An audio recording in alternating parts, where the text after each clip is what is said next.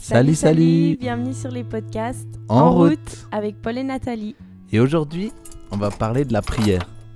Alors En, route. On a envie de vous parler de la prière euh, sous deux angles un peu différents, mais dans la discussion. Du coup, on aimerait parler de ce que c'est la prière et en fait ce que c'est pas, avec un peu de réflexion pour chacun d'entre nous personnellement. Mhm. Et hum, première chose, je suis allé voir en fait la définition de la prière. Et j'ai trouvé ça assez intéressant. Ça marquait que la prière, selon la Bible, c'est un échange avec Dieu. Et j'ai l'impression que ça, ça caractérise assez bien ce que ce que c'est la prière pour nous. En fait, ça devrait, en tout cas, être un échange avec Dieu. Un dialogue, du coup, pas vraiment euh, un- une discussion unidirectionnelle, mais plutôt une discussion à deux, quoi. Exact, parce que ça fait référence à une relation qu'on a avec Dieu. Et donc, forcément, c'est pas un monologue, mais c'est un dialogue. Mais je pense que des fois, on a tendance à oublier que c'est ça et on le prend plutôt comme un, un moment où je décharge tout ce que j'ai envie de dire. Et voilà, une fois que c'est fait, amen. Et next, on passe à autre chose. C'était euh, une fois une personne qui m'a dit la prière, c'est pas une liste de courses. Ah ouais, ouais, ouais. Pas, pas une liste des cadeaux de Noël aussi, moi j'ai noté. je pense aussi que dans ce moment de dialogue qu'on a avec Dieu, c'est vraiment un moment où on peut exprimer tout. Et je trouve qu'il y a un bel exemple dans la Bible. C'est dans 1 Samuel 1. Et puis je vais lire le verset 10. Mais juste, c'est l'histoire de Anne, la maman ou la future maman de Samuel. Euh, elle, ça fait plusieurs années qu'elle attend de pouvoir tomber enceinte et qu'en fait ça se passe pas et qu'il y a de la jalousie dans la famille, des tensions avec la deuxième femme de son mari. Enfin voilà, c'est un contexte un peu particulier. Et en fait, euh, euh, au verset 10, c'est mis Et l'amertume dans l'âme, elle pria l'Éternel et versa des pleurs. En fait, ce que je trouve trop beau, c'est de voir que elle va vers Dieu comme elle est.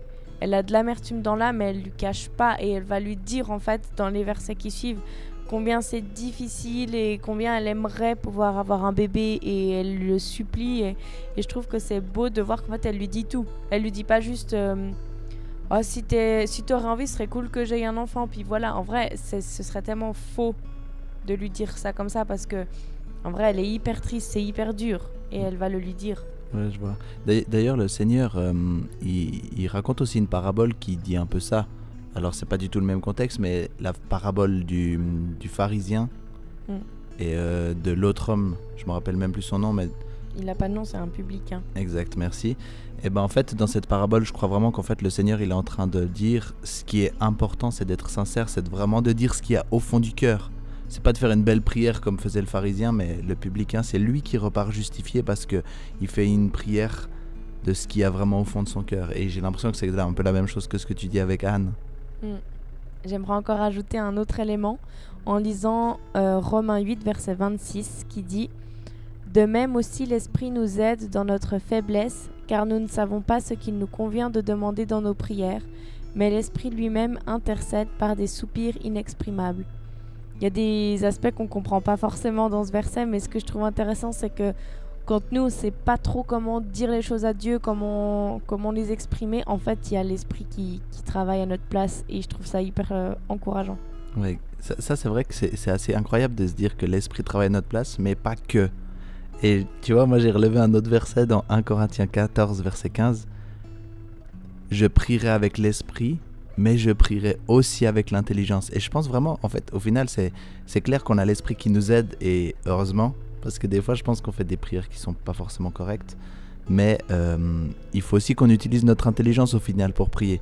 Et, et ça, c'est quand même assez encourageant de savoir que Dieu, au final, il nous, on, euh, que Dieu, il nous utilise pas comme un robot où il y a l'esprit qui dit des paroles à notre place, mais en fait, c'est vraiment nous qui parlons à Dieu et l'esprit est là en aide. Il fait un peu le traducteur. Ouais. Moi, j'ai noté aussi que la prière, c'était peut-être un moyen de nous apprendre la persévérance et la patience. Parce que je crois que c'est vraiment... On n'a pas trop l'habitude, je crois, dans notre vie, de persévérer, persévérer sans voir de fruits.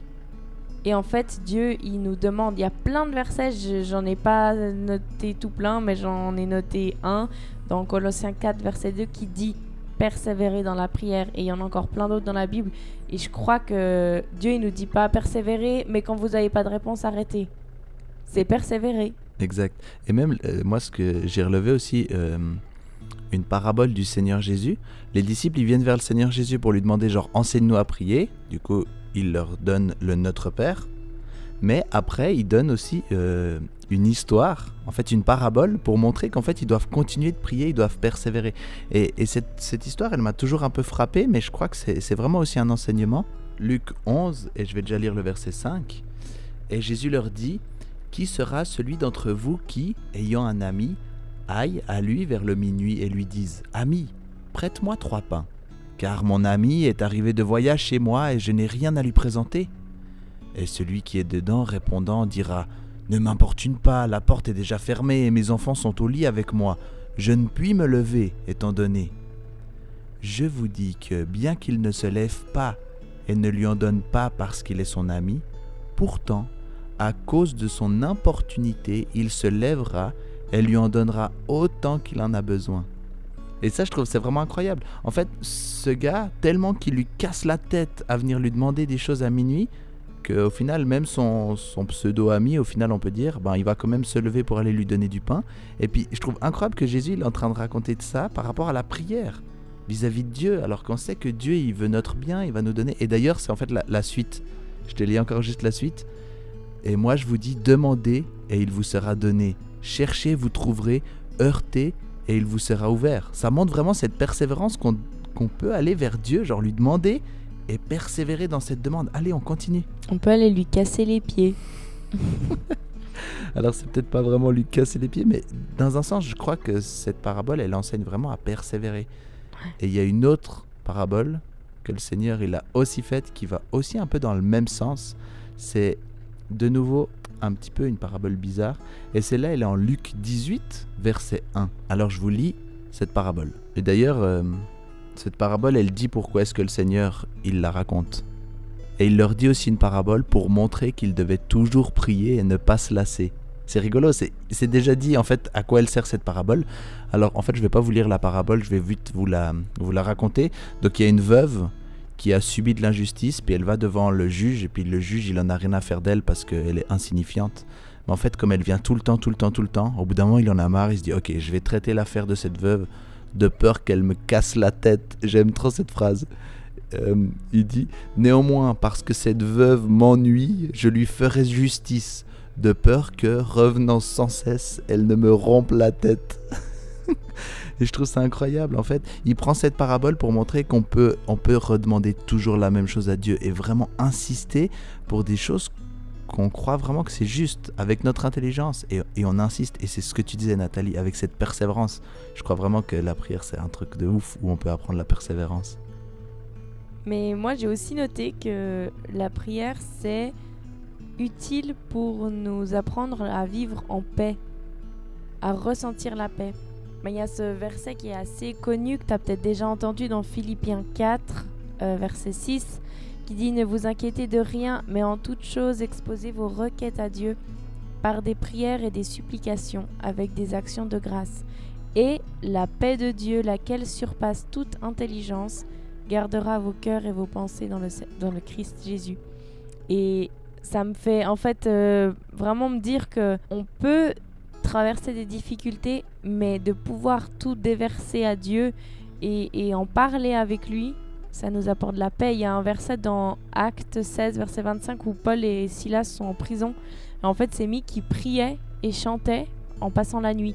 Genre, ils sont en prison, les gars, donc, euh, et ils passent la nuit à prier. Je pense que ça leur apportait tellement de paix ça les a pas délivrés, mais ça leur a apporté de la paix. Après la suite de l'histoire, il se trouve qu'ils ont été délivrés, mais je crois pas que c'était parce qu'ils ont absolument euh, prié toute la nuit. Ils auraient prié 5 euh, minutes ou toute la nuit. Dieu, il avait un plan qu'il a accompli. Mais eux, ça leur a permis d'être en paix aussi avec Dieu. Et c'est vrai que si on pousse même un peu plus loin la réflexion, au final, Dieu, il sait ce qu'on a besoin. Mais c'est pas pour ça que du coup, on doit pas prier. En fait, la prière, c'est aussi pour nous à fond. C'est clair que c'est pour nous. Dieu, il nous donne cet outil qui est hyper beau et qui est incroyable. et qu'il utilise aussi pour nous révéler des choses. Je crois que c'est, comme on disait, c'est une discussion, donc il y a des moments où on est censé aussi se taire et écouter. et il y a un endroit dans la Bible où c'est dit que Dieu il s'est révélé dans une voix douce et subtile, c'est dans 1 roi 19. Et je crois que des fois on a l'impression que Dieu il va nous répondre par un tremblement de terre. et des fois on cherche ça, mais peut-être que des fois on doit plus se taire et plus l'écouter. Ouais. Et ça me fait penser à une phrase que mon cousin m'avait dit, si tu veux une réponse précise, pose une question précise. Aussi un peu dans le sens, en fait, vraiment discute avec Dieu plutôt que cette liste de courses où, bam, j'ai besoin de ça, ça, ça, ça, ça, amen. Hop, on fait autre chose, non? Je pense que ça peut vraiment se cultiver de d'avoir cette relation avec Dieu. Et un élément en plus sur la prière, je crois que ça nous apprend aussi à vivre en communion à plusieurs c'est chouette de prier seul et puis je crois qu'il y a des moments où c'est vraiment important de, passer ces moments seuls avec Dieu. Mais je crois que c'est aussi hyper précieux de les vivre avec d'autres chrétiens parce que prier les uns pour les autres, c'est tellement, tellement précieux, tellement utile. Ça nous aide à persévérer d'ailleurs. Et hum, je crois qu'on peut être utile pour Dieu par ce moyen-là. Demande à Dieu, en fait, je peux prier pour qui? Maintenant mmh. Et vraiment, Dieu, il révèle des personnes. Moi, j'ai des fois euh, pensé à des prénoms des personnes, après, j'étais là mais Seigneur, j'ai pas envie de prier pour cette personne. et en vrai, euh, ben peut-être t'as pas de, sujet précis pour cette personne, mais, mais Dieu t'a révélé son prénom. Vas-y, prie pour elle. Ouais. Ça me fait aussi penser euh, la maman d'un ami qui est vraiment une personne de foi. Et je me rappelle quand j'allais voir son fils, elle me, elle me demandait souvent T'as prié avec lui? Et c'était tellement important pour elle, mais je crois qu'il y a une part de vrai. C'est hyper important aussi qu'on puisse prier ensemble. Euh, je crois que ça crée des liens de ouf avec Dieu ensemble aussi. Parfait. Moi, je pense aussi que la prière, c'est un moment où on peut aussi prendre du temps pour ça. Consacrer un petit moment, comme au final Jésus l'a fait plusieurs fois en montant sur la montagne, à part, seul, pour prier. Et je pense qu'on peut vraiment s'encourager à aller prendre un moment pour prier ensemble, avec des amis, avec ses parents, j'en sais rien, avec plein d'autres personnes. J'ai envie de te laisser sur euh, peut-être une ou deux questions pour te faire réfléchir sur ta vie de prière. Qu'est-ce que tu crois en rapport à la prière? Est-ce que peut-être tu crois... Euh, si je prie, Dieu va forcément me répondre positivement? Si je prie beaucoup, Dieu il va bien me répondre, donc il faut que je prie beaucoup, beaucoup, beaucoup. Je sais pas, peut-être tu as des, des pensées ou des idées sur ce que c'est la prière, qui sont pas forcément fausses, hein. mais essaye de mettre des mots sur qu'est-ce que tu supposes que c'est la prière. Et aussi, réfléchis à si tu reçois pas la réponse espérée, c'est quoi ta réaction par défaut mm. Et réfléchis, est-ce qu'elle est juste cette réaction ou pas. On espère que ça t'encourage à passer plus de temps dans la prière avec Dieu, plus de temps pour euh, développer cette relation avec Dieu. Et euh, on te laisse là. Puis on te dit à, plus, dans le bus. Ciao.